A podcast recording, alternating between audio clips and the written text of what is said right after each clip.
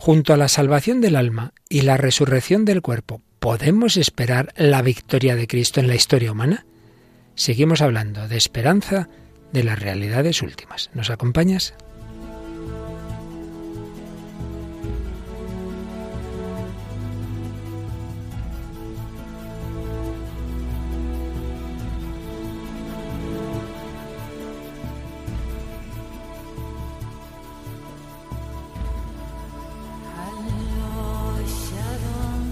El hombre de hoy y Dios, con el padre Luis Fernando de Prada.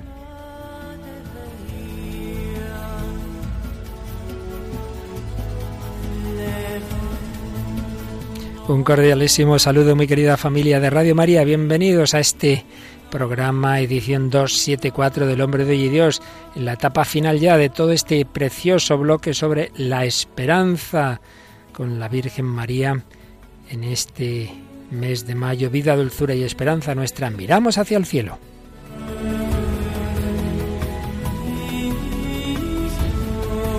la Virgen María y los ángeles de la guarda que aquí me circundan. Paloma Niño, ¿qué tal? Muy buenas noches. Muy buenas noches, Padre Luis Fernando. Pues encantada de estar en el programa. Un saludo a todos los oyentes. Y nos llega por aquí Mónica del Álamo. ¿Qué tal, Mónica? Hola, Padre. Muy bien. Y volvemos con Crónicas de Narnia, ¿verdad? Sí, ya nos está dando de sí. Bueno, y ya quizá el último día en que nos traerás las preciosas enseñanzas cristianas y escatológicas de esta famosa obra de C.S. Luis, Crónicas de Narnia. Pero también traemos una película muy parecida a otra que trajimos otro día, que nos habla del fundamento de nuestra esperanza, que es la resurrección de Cristo, ¿verdad, Paloma? Sí, la que traemos en el día de hoy es la que se titula Una historia que comenzó hace dos mil años. Hablamos de la esperanza ante la muerte, la muerte que siempre nos llega antes o después, por eso hay la canción de un cantante country norteamericano que sabía que le quedaba muy poquito tiempo de, de, vida y que hoy nos traes también. Es la canción de Johnny Cash titulada I'm No Grave. Así es. Bueno, y un jovencito que murió con 15 años, ¿no es así, Mónica? Sí, traemos la historia de Carlo Acutis. Llevamos una racha de programas con jóvenes que murieron, pues eso, muy jovencitos, algunos de hace ya canonizada, de hace un siglo, como, como María Goretti, pero hablábamos en días pasados de Alexia González Barros, hablamos de Chiara, Chiara Luce Badano, hablamos de tantas personas que, que realmente han vivido, han sufrido y han muerto con esperanza en la vida eterna. Pues hoy de un jovencito que también se ha introducido su proceso de canonización, este joven italiano que luego nos contará Mónica del Álamo. Bueno, pues todo eso, por supuesto, con la doctrina escatológica del catecismo y algunas reflexiones que nos quedaban también de Joseph Ratzinger y naturalmente en ese diálogo con vosotros eh, sobre los programas anteriores, Paloma nos ha traído uno de los muchos comentarios, precisamente a propósito de Alexia, ¿verdad? Sí, del programa en el que hablábamos de esta niña, pues nos dice Victoria Rodríguez Mora. Es una maravilla, un milagro de Dios, cómo ofrece todos los dolores de su dura enfermedad al Señor. Que los que seguimos en este mundo de espaldas a Dios, la imitemos y le pidamos que interceda por nosotros para poder imitarla un poco por lo menos. Pues así, así debemos hacer tantas personas, a veces muy jovencitas, que nos han dado ese ejemplo a los que muchas veces nos aferramos a la vida con poca esperanza de la vida eterna. Pues seguimos hablando de este precioso tema, seguimos hablando de la resurrección y hoy hablaremos también de qué nos espera al final de la historia, esa consumación de la historia, la parusía, el juicio final, habrá antes en la historia un triunfo de Cristo, en fin, de todo eso de una manera rápida, sintética, no podemos profundizar demasiado, lo hemos hecho ya en otros programas de Radio María, como el Catecismo, pero bueno, lo suficiente para que también nuestra esperanza esté en la victoria definitiva de Jesucristo.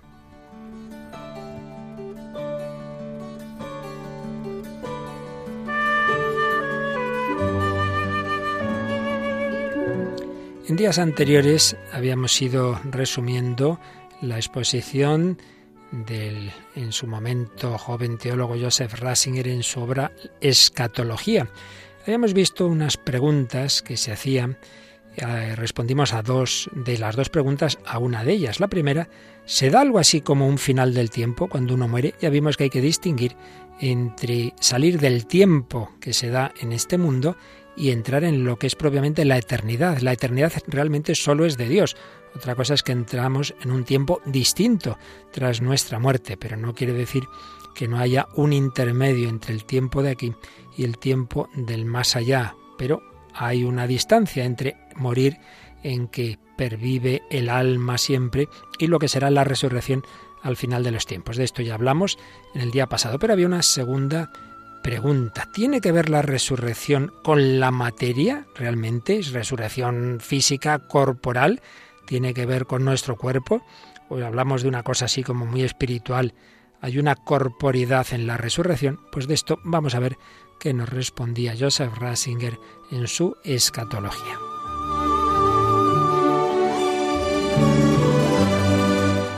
Y aparte de recordar ese fundamento, esa, esa idea tan fundamental de Santo Tomás de Aquino, del alma como forma del cuerpo, anima forma corporis, que implica que, que en el más allá el alma está siempre como un poquito eh, deseando, le falta algo, le falta ese, esa relación con el cuerpo, está como pidiendo la resurrección. Bueno, pues ya yéndonos a teólogos modernos como Karl Rahner, cita Ratzinger a Karl que decía que en la muerte el alma no se hace a cósmica, sino universalmente cósmica. Es decir, no es que prescinda ya de toda relación con el cosmos, sino al revés, una relación universal con el cosmos. Lo que quiere decir que le sigue siendo esencial la relación con el mundo material.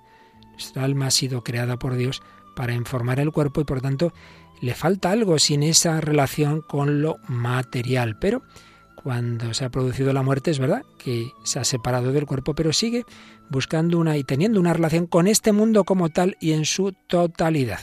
También citaba a Taylor de Sarden eh, y un poco en relación con sus ideas podríamos decir que la relación con el cosmos implica relación con la temporalidad del universo, pues como acabamos antes de recordar, la materia como tal es de carácter temporal, aunque haya distintas formas de temporalidad. Esa temporalidad del universo, temporalidad que únicamente conoce ser en la forma de devenir, es decir, hay un antes, hay un después, hay un ir avanzando.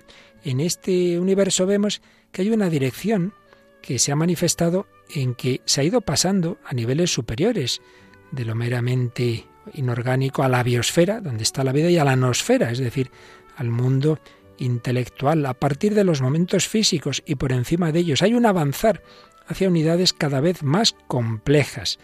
Entonces, todo esto podemos ver en ello como una llamada a una unidad que abarca todas las unidades existentes hasta entonces. La aparición de cada espíritu en el mundo de la materia representa un momento en esta historia de la conjunción entre materia y espíritu. Y es sorprendente que la exigencia de la materia en orden a la unidad se llene precisamente gracias a lo no material, gracias al espíritu, porque es el espíritu el que tiene la fuerza unificadora de lo que por sí mismo se desmorona y disgrega.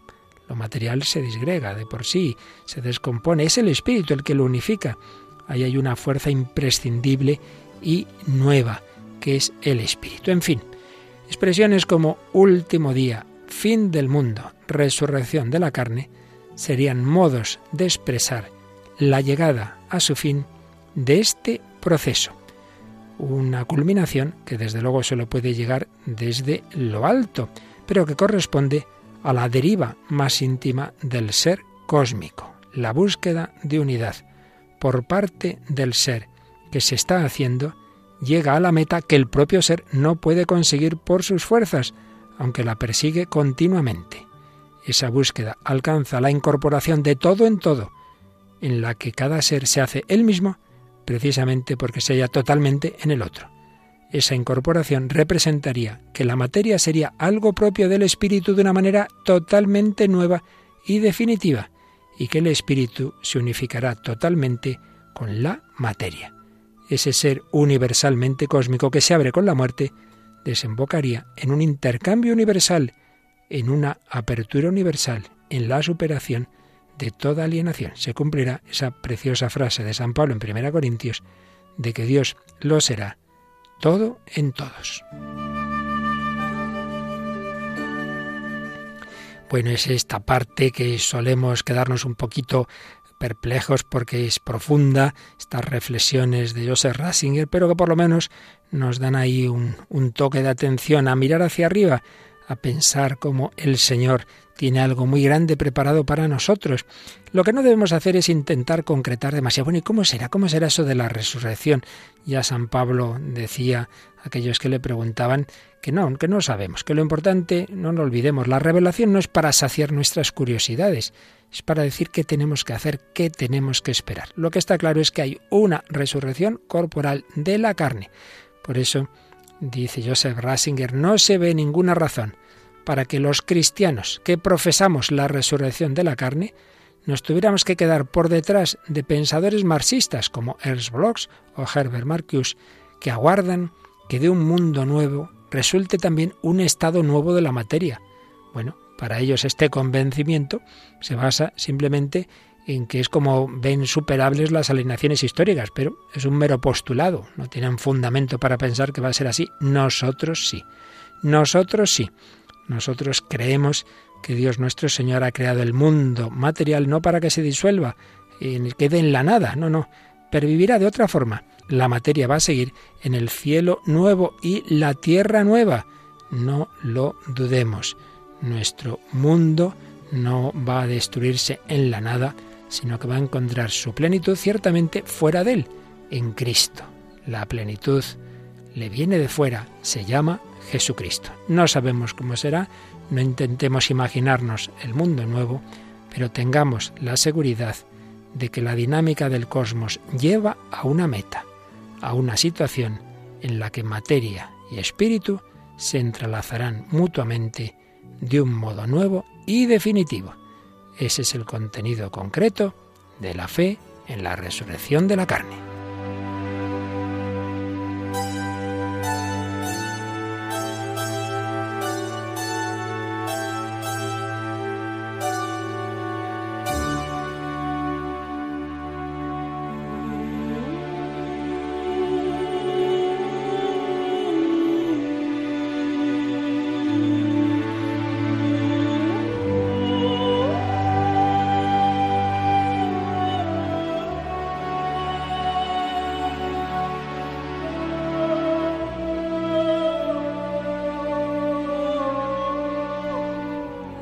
Separación de alma y cuerpo, el alma no muere nunca, el alma espera la resurrección de la carne, la materia tiene su lugar en lo que esperamos para el final, cielos nuevos y tierra nueva, es nuestra esperanza, esa es la escatología individual, parte de ella.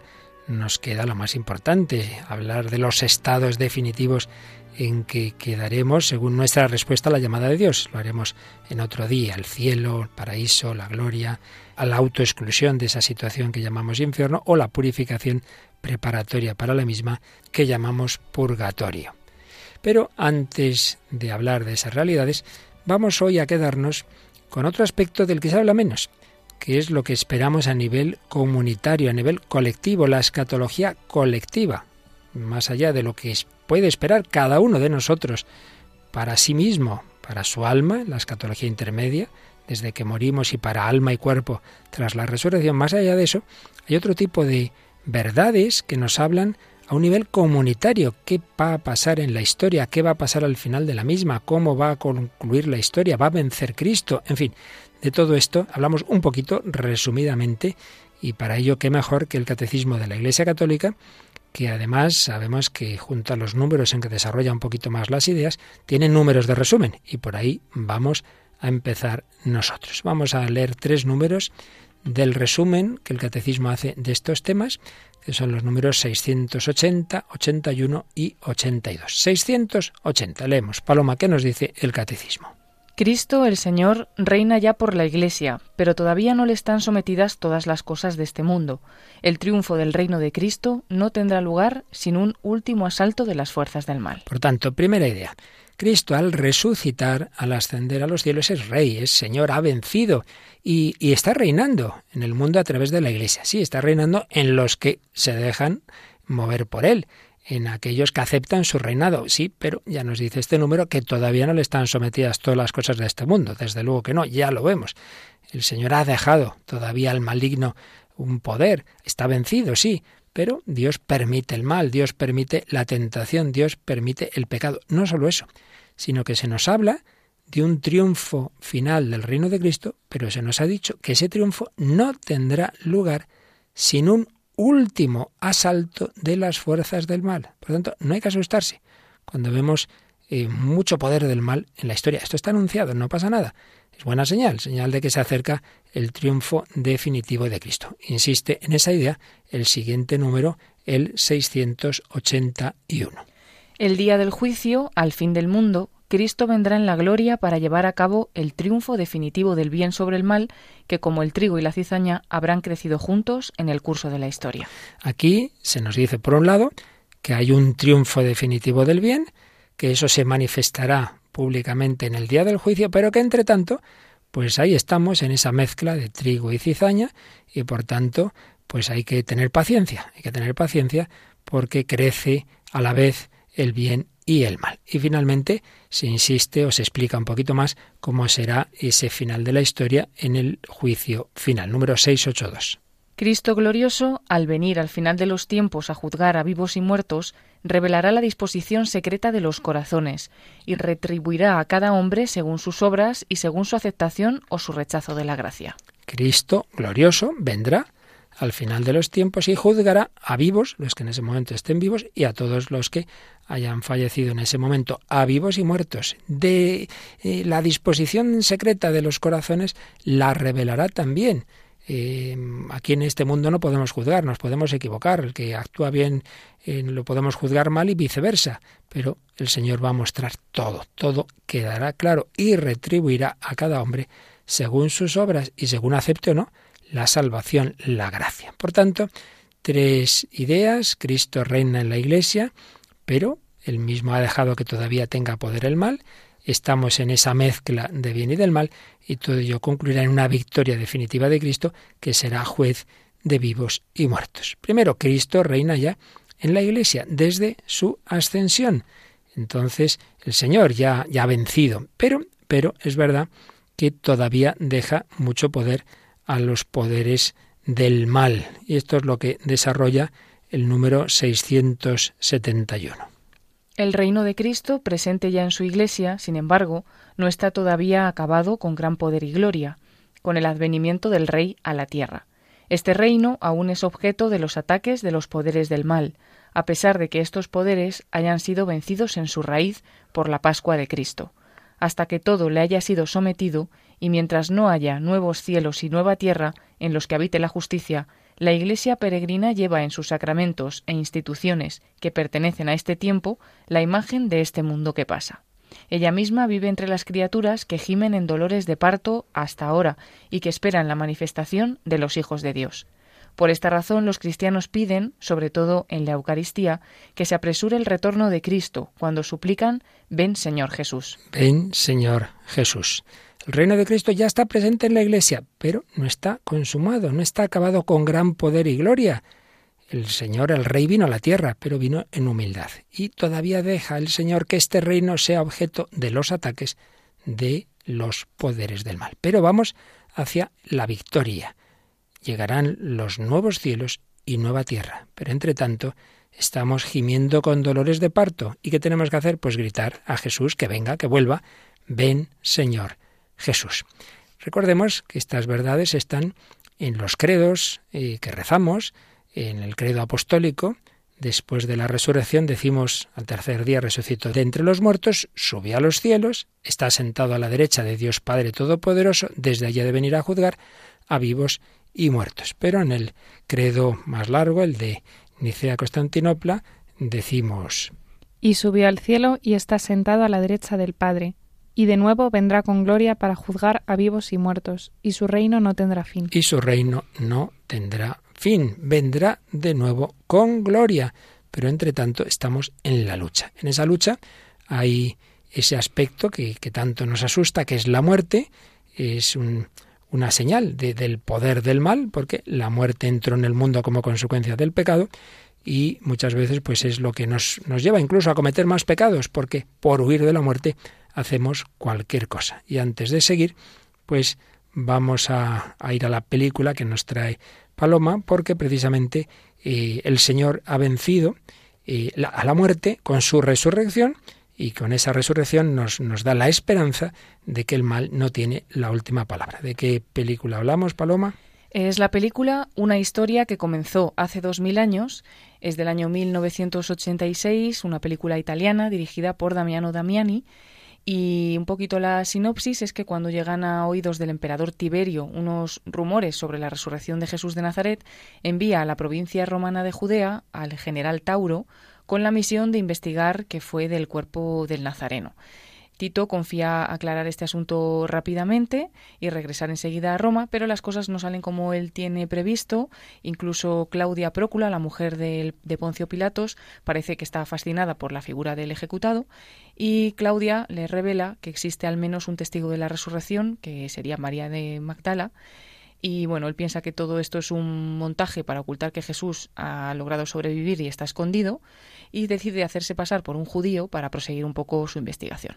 Es una película muy interesante, muy parecida a la trama, como os podéis dar cuenta, a la que comentamos no hace mucho, más, mucho más moderna, resucitado, viene a ser muy parecido, un oficial romano al que se envía a investigar qué ha pasado con ese que habían ejecutado y que se dice que ha resucitado. Vamos a escuchar algunos cortes de la misma. En primer lugar, escuchamos uno en que la mujer de Poncio Pilato, Claudia, está hablando con este, con este enviado del César y se encuentra con una pequeña imagen que representa a un hijo pequeño que tuvo Claudia y que murió. Y vemos ahí un poquito ese, ese deseo que todo ser humano tiene ante la muerte.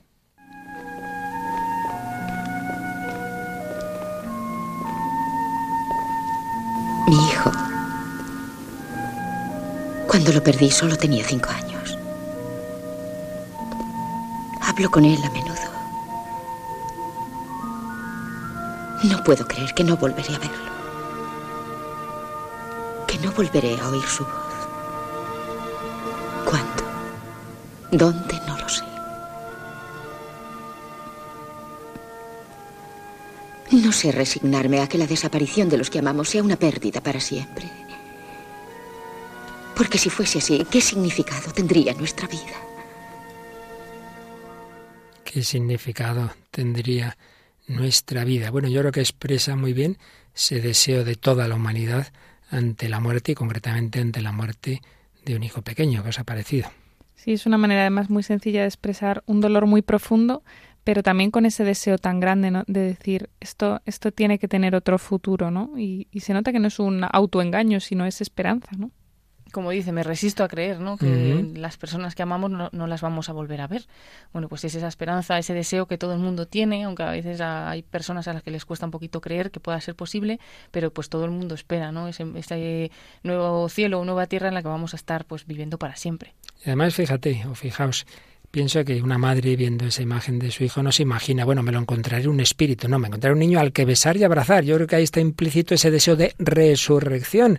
Hemos sido creados con una corporalidad que expresa nuestros sentimientos y sin ninguna duda, si una madre quiere expresar eh, sus sentimientos es así, con, con su corporalidad, con sus besos, con sus abrazos al niño, necesita de la resurrección. Sí, niño pequeño, pero traemos ahora un cantante que ya mayor veía que se iba a morir y es lo que expresa la canción que también nos trae Paloma. Sí, es una canción de Johnny Crash.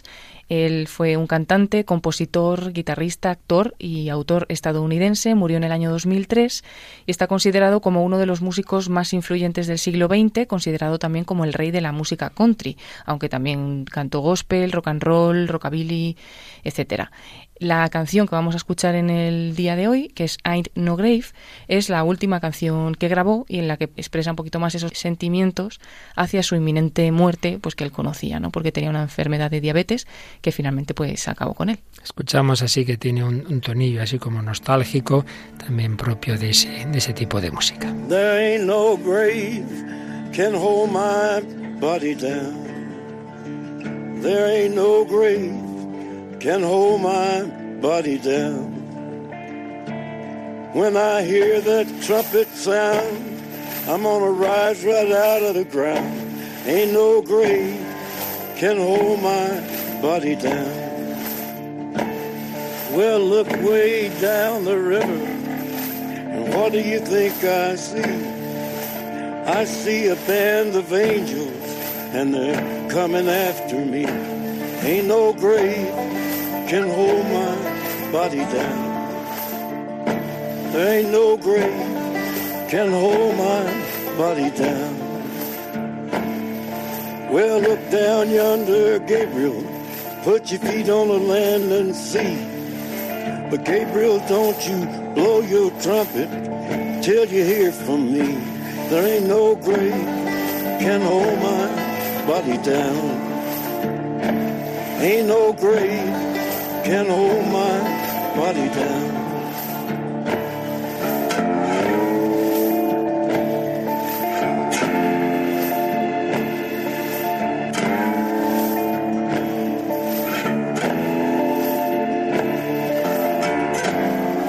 No hay ninguna tumba que pueda sostener mi cuerpo hacia abajo cuando escucho el sonido de la trompeta. Voy un lugar a la derecha de la tierra. Bueno, mira hacia abajo del río. ¿Y qué crees que yo veo? Veo un grupo de ángeles. Van a venir después de mí. Bueno, mira hacia allá abajo, Gabriel. Pon los pies sobre la tierra y el mar, pero Gabriel, no suene la trompeta hasta que oiga de mí.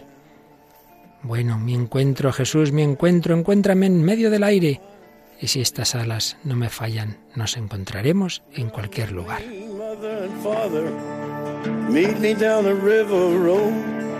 And mama, you know that I'll be there when I check in my load. Me encuentro, mamá y papá. Nos vemos en el camino del río. Mamá, tú sabes que yo estaré allí cuando reviso mi carga. Can hold my body down.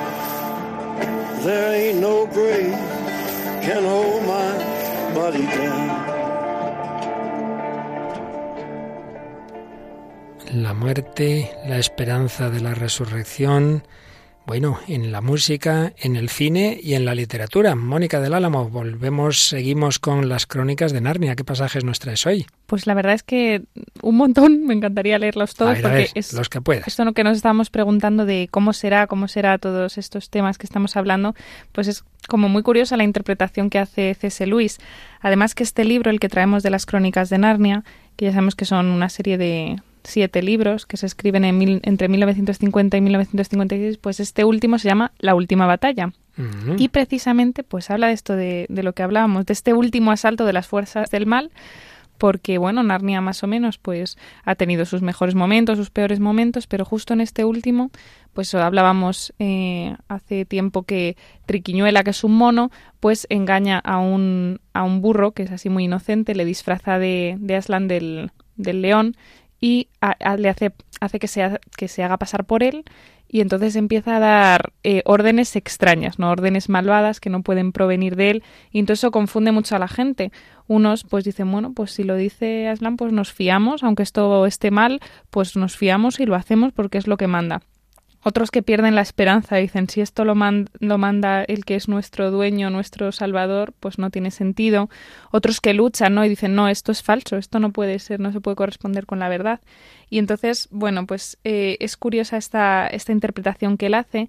Una de las de los pasajes que hemos seleccionado es cuando, eh, bueno, ya regresa Aslan, digamos, deshace el engaño y como todas las criaturas, ¿vale? Los animales parlantes, todos los habitantes de Narnia empiezan a pasar por una puerta y se encuentran frente, frente a él, frente a Aslan, frente al león.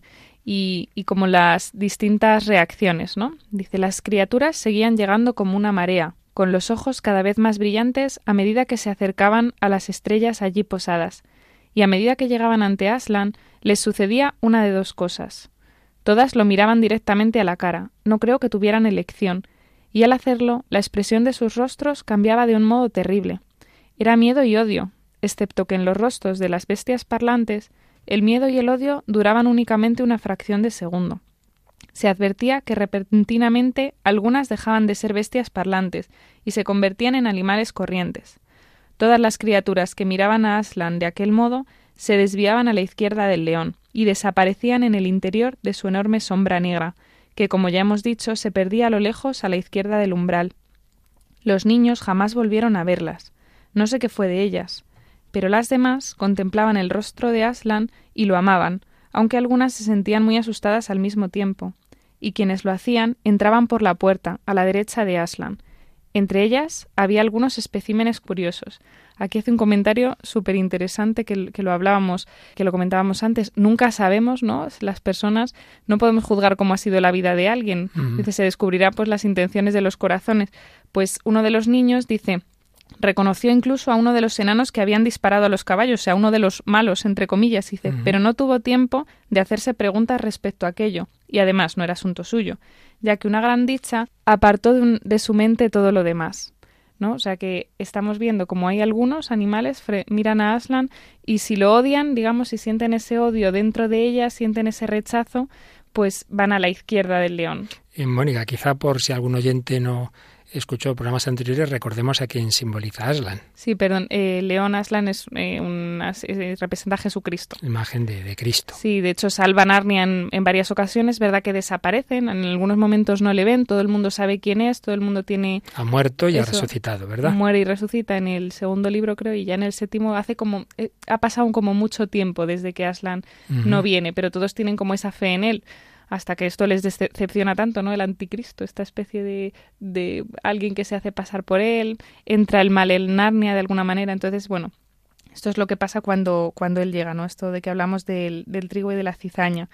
Y luego, pues, es también curioso cómo, cómo representa C.S. Luis esto de las de, de la, los cielos nuevos y la tierra nueva. ¿Qué uh -huh. pasa cuando acaba Narnia? Pues que llegan a una nueva Narnia, a una, eh, a una nueva Narnia, a una nueva Inglaterra, a una nueva, o sea, empiezan a ver como un mundo en el que, en el que empiezan a como ven lo mismo, pero renovado, ¿no? Y es curioso cómo lo, lo explican.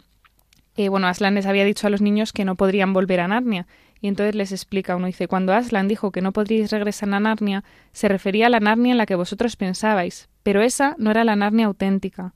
Aquella tenía un principio y un fin, no era más que una sombra o una copia de la Narnia real, que siempre ha estado aquí y siempre estará, igual que nuestro propio mundo. Gran Bretaña y todos los demás países no es más que una sombra o copia de algo en el mundo real de Aslan. No es necesario que llores por Narnia, Lucy. Todo aquello que la antigua Narnia importaba, todas las queridas criaturas, han sido trasladadas a la Narnia real, a través de la puerta.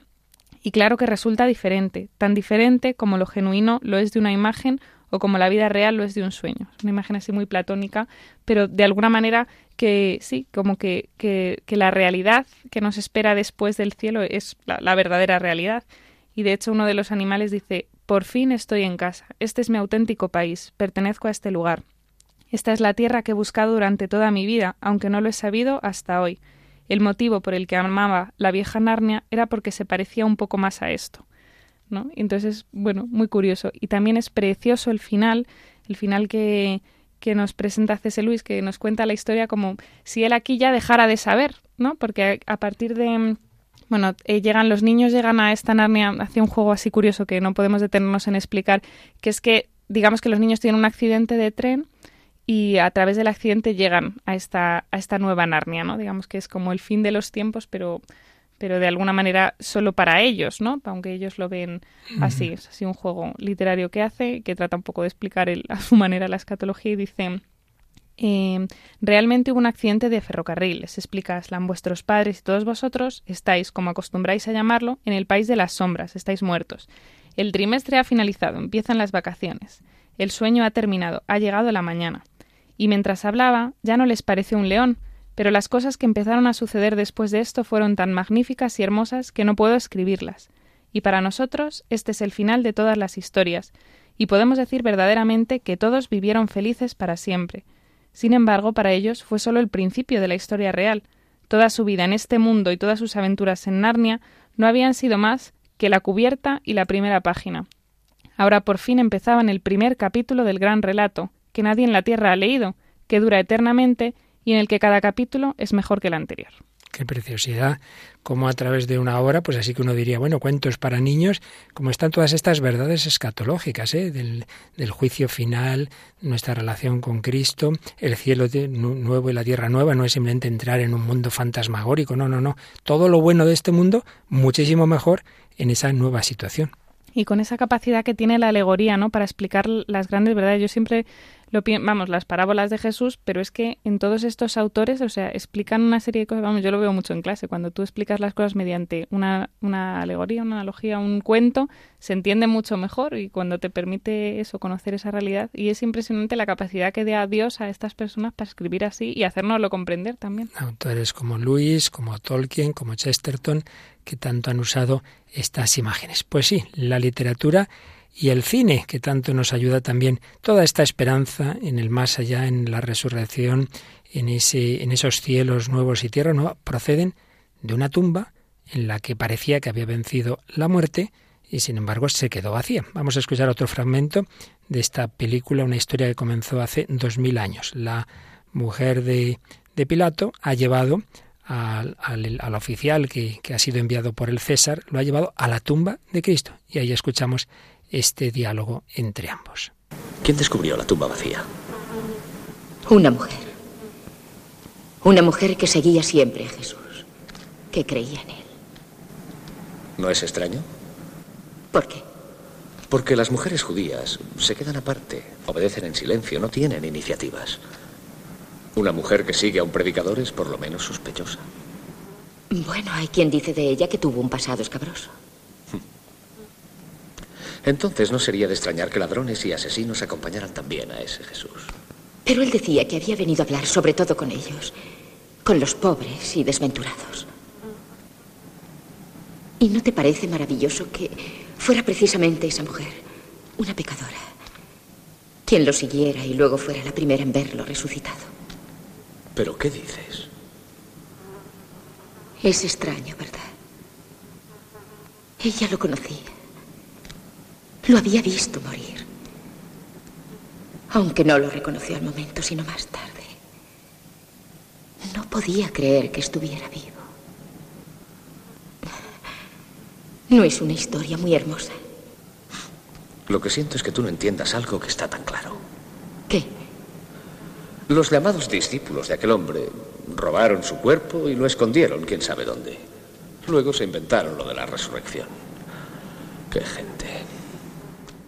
Bueno, pues aquí vemos dos posturas ante el mismo hecho. Eh, la tumba está vacía. Unos dicen que ha resucitado, otros dicen que ha sido un cuento. ¿Qué te ha parecido este diálogo, Paloma, ficticio obviamente, pero bueno, que expresa muy bien lo que ocurrió? Bien, y además, eh, pues justamente esa, ese pensamiento, ¿no?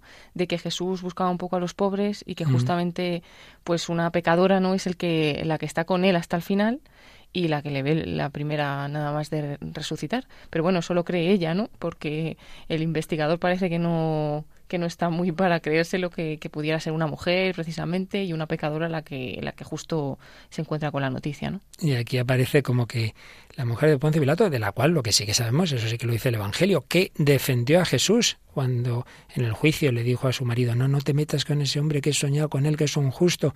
Bueno, pues no sería nada raro, en efecto, que luego después se convirtiera y que ella se hiciera cristiana. Lo que sí sabemos es que ha habido muchas personas, y las sigue habiendo 20 siglos después, que creemos en esa resurrección y que es el fundamento de nuestra esperanza. Y así han vivido y muerto personas con 90 años y algunos muy jovencitos, como el caso que hoy nos traes, Mónica. Sí, que es el de Carlo Acutis, un chico italiano que nació en Milán en 1991 y que fallece con 15 años, ¿no? De una leucemia así fulminante y, pero que era un ejemplo de vida auténticamente cristiana y también de muerte auténticamente cristiana porque muere ofreciendo todos sus sufrimientos por la Iglesia y por el Papa, ¿no? Y, bueno, lo que dicen de él, pues eso, que hizo la comunión a los siete años y que desde ese momento, pues nunca faltó a la, Eucaristía. La Eucaristía se convirtió en, en, esencial para su vida. De hecho, tiene una, como una imagen muy bonita que es que dice que es mi autopista hacia el cielo, ¿no? La Eucaristía es mi autopista hacia el cielo, que además así se titula alguna de sus biografías. Y, y pues eso, él tenía pues mucha devoción a la Eucaristía, la importancia de la adoración, la Virgen era su gran confidente, siempre rezaba el rosario, Pero claro, aquí digo, bueno, pues parece un chico muy piadosito, muy tal, no sé qué, pues era un crack de la informática, se le daba muy bien los ordenadores y además que él veía en ese don que tenía, pues una manera de, de ponerlo al servicio de Dios. Y de hecho, eh, pues se puso a investigar sobre todos los milagros eucarísticos que habían ocurrido, consiguió que sus padres le llevaran ¿no? a visitar cada uno de esos de esos sitios y creó una exposición, una exposición que, que hizo digitalmente con información de todos estos milagros se, eucarísticos. Se puede ver, os aconsejamos que entréis en internet y pongáis milagros eucarísticos, Carlo Acuti, y os encontraréis en una página web una recolección de todos los casos que a lo largo de la historia, o por lo menos de los más conocidos, ha habido y hay, en que uno puede ir a un sitio y encontrar unas formas del siglo no sé cuántos, con sangre que se conservan, etcétera. Pues todo esto lo montó digitalmente en efecto este chico muy jovencito. Y esto pues se une con una espiritualidad muy profunda, ¿no? De hecho dice, y nuestra meta debe ser el infinito, no lo finito. El infinito es nuestra patria. Desde siempre el cielo nos espera. Uh -huh. Y luego tiene otra, alguna frase así como muy, muy actual y, y, muy original. Dice, todos nacen como originales, pero muchos mueren como fotocopias, ¿no? Que no está mal la como... idea. Hemos nacido para ser muy originales y luego nos dejamos llevar lo que hace todo el mundo. Acabamos como fotocopias. Sí, entonces, bueno, él veía en esta unidad con Cristo, en la Eucaristía, en esta vida de oración, pues lo que, lo que mantenía su vida y también de alguna manera lo que le hacía, eh, hacía crecer su caridad, que nos puede parecer o que puede parecer a alguien de fuera que este amor a la Eucaristía, esta devoción tal, tal, tal, te puede hacer como así muy interno, muy reflexivo y muy a ti mismo y ya está, pero no, eh, dicen que ponía en práctica esta, esa expresión de Benito XVI que dice que el sacrificio de la misa y la adoración eucarística corroboran, sostienen incrementan el amor por Jesús y la disponibilidad para el servicio eclesial, es decir, él ponía sus dones al servicio de la Iglesia y también pues al servicio de los más necesitados, en el voluntariado, todo aquel que le necesitaba.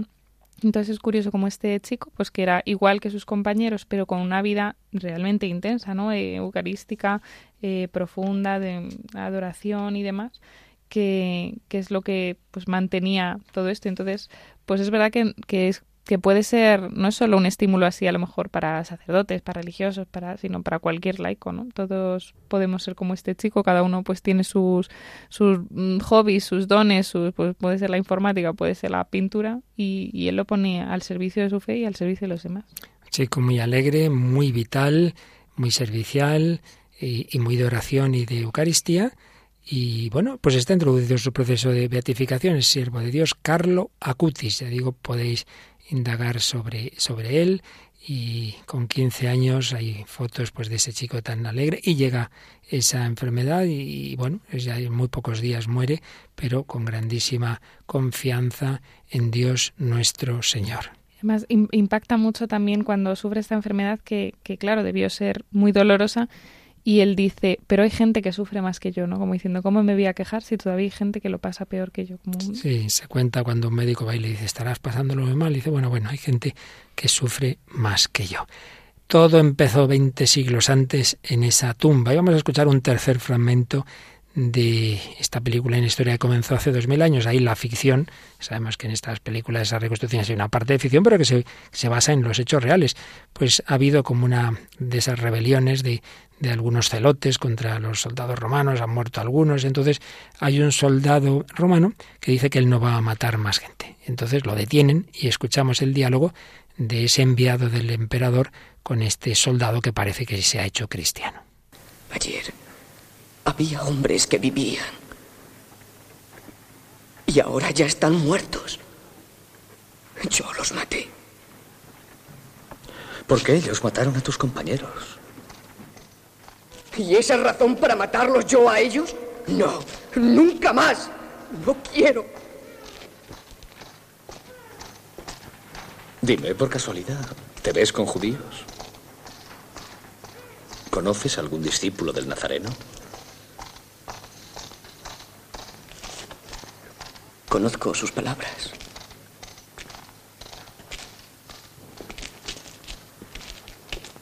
Mira, todas esas ideas las han difundido a propósito. Quieren volvernos débiles, inseguros, para golpearnos por la espalda como han hecho ahora. Debes empezar a borrar esas palabras de tu mente, Enio, o arriesgarás estúpidamente tu vida. Jesús la dio por nosotros. Ese hombre no fue lo que se dice ahora que fue. Ese hombre era un farsante. ¿Quieres saber una cosa? Siéntate.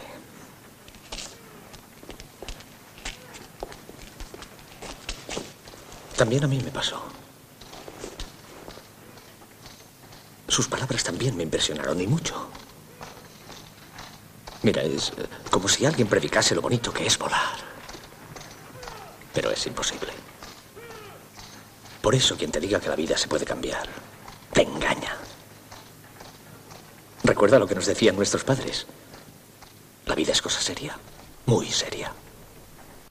Bueno, ¿qué os ha parecido este, este diálogo tan interesante? Es muy bonito ver cómo hay cosas que están insertas en el, en el corazón humano, ¿no? Y que todos a lo mejor podemos haber tenido, cada uno a nuestro nivel y con nuestra experiencia, este deseo de decir, esto no quiero que sea así, y sin embargo cuando uno no lo consigue el decir no no es que esto no se puede conseguir no o sea es curioso cómo le desanima para que no siga algo que él también ha sentido no o sea ese respeto por la vida ese deseo de cambiar las cosas eso. Yo me quedo justamente también con esa parte que muchas veces a lo mejor pues eh, Jesús sus palabras y demás pueden impresionarnos pero quedarnos ahí, en que nos impresiona o en que en un día nos llama algo la atención y decimos, ay, qué bonito, o yo qué sé, o esto me toca en lo que sea, pero luego igual nos olvidamos, ¿no? O pensamos que es una cosa imposible, o pues ahí viene también la, la confianza, ¿no? Pero bueno, pues eh, también me quedo con la primera parte cuando el soldado se empieza a dar cuenta de todo el mal que está haciendo matando a tanta gente mm. y que Jesús, mm, en, bueno, entregó su vida. O sea, no solo es que no le mataran, sino que entregó su vida por, por los demás.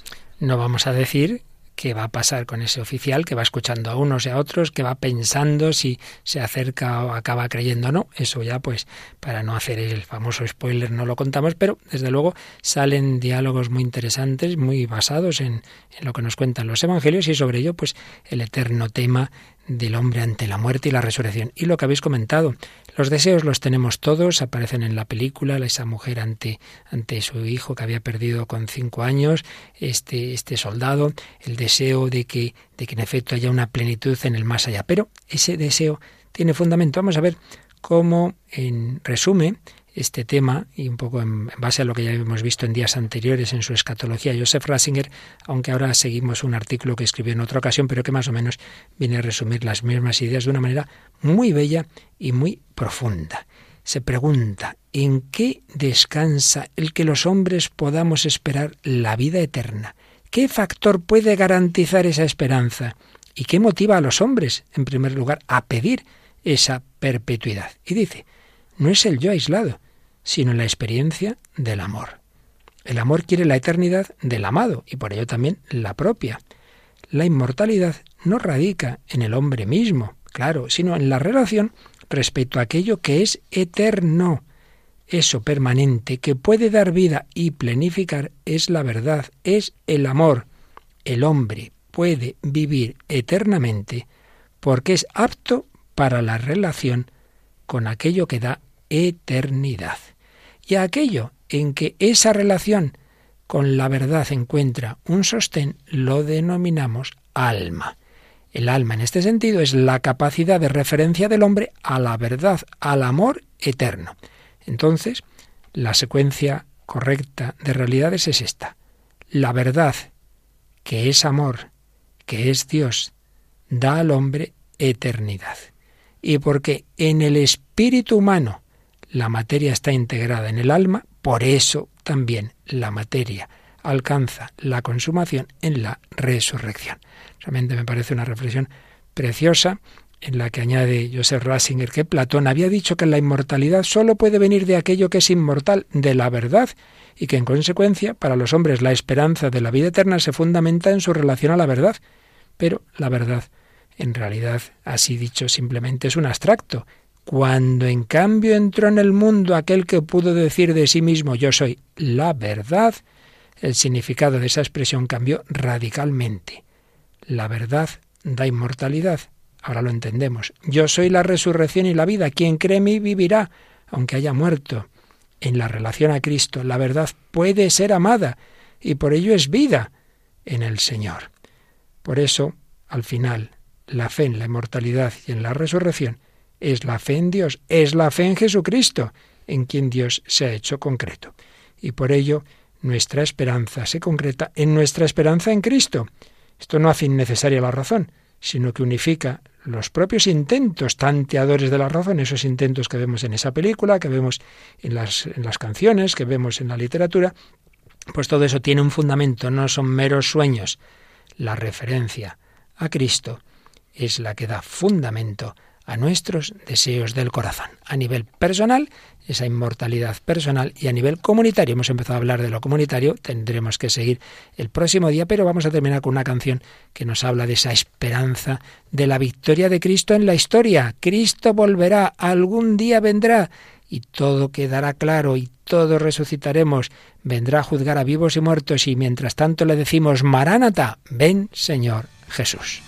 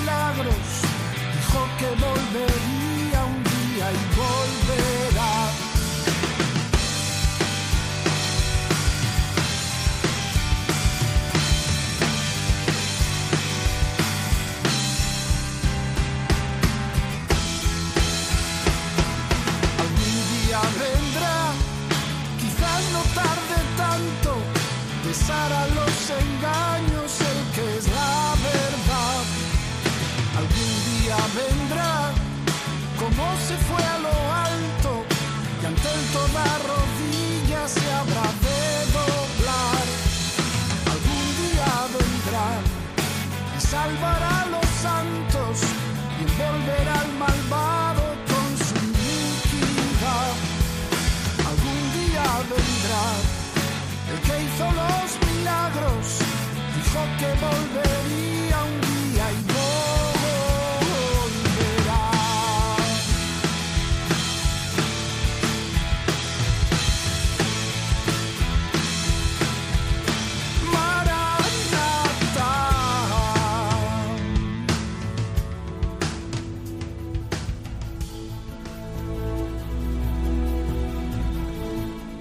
Maranata, ven Señor Jesús, canción del Padre Gonzalo Mazarrasa con el grupo Peregrinos de María. Ven Señor Jesús, un programa en el que hemos hablado de la esperanza personal y también de la esperanza comunitaria. El Señor Jesús vendrá, vencerá.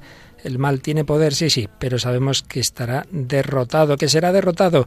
Hemos hablado de la película, una historia que comenzó hace dos mil años, de las crónicas de Narnia, de la canción de Johnny Cash, que iba a morir ya pronto, In No Grave hemos traído ese testimonio preciso de Carlo Acutis y por cierto os digo que la exposición de milagros eucarísticos que él dio, ya digo por un lado está en internet pero también a nivel físico está ahora mismo en la catedral de Toledo estas últimas semanas de mayo y en junio no recuerdo hasta qué fecha podéis ir a visitarla. Todos los hay muchos grupos de colegios que la están visitando en la Catedral de Toledo. Los milagros eucarísticos. Bueno pues seguiremos el próximo día profundizando en ese juicio final en esa venida de Cristo en el anticristo en el milenarismo. Hablaremos un poquito de todas estas cosas para ya finalmente en los últimos días hablar de esa realidad final del cielo al que todos estamos llamados. Pero antes de eso esperamos seguir haciendo algunos programas, ¿verdad Paloma? No sabemos cuándo nos llama el Señor y, y, para esos programas pues seguimos en contacto con nuestros oyentes. Sí, y pueden escribirnos a través del correo electrónico el hombre de hoy y Dios arroba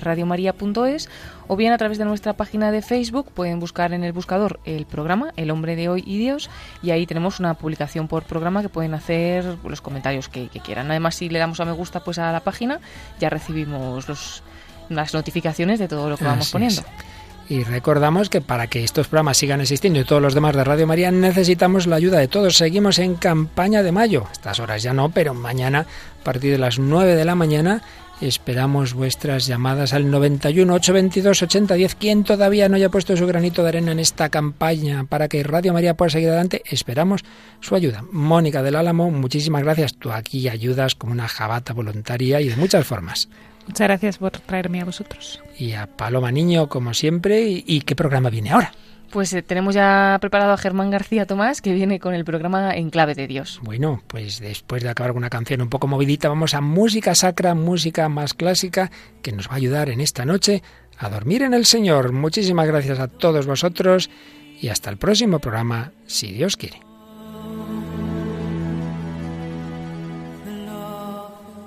Así concluye El hombre de hoy y Dios un programa dirigido en Radio María por el Padre Luis Fernando de Prada.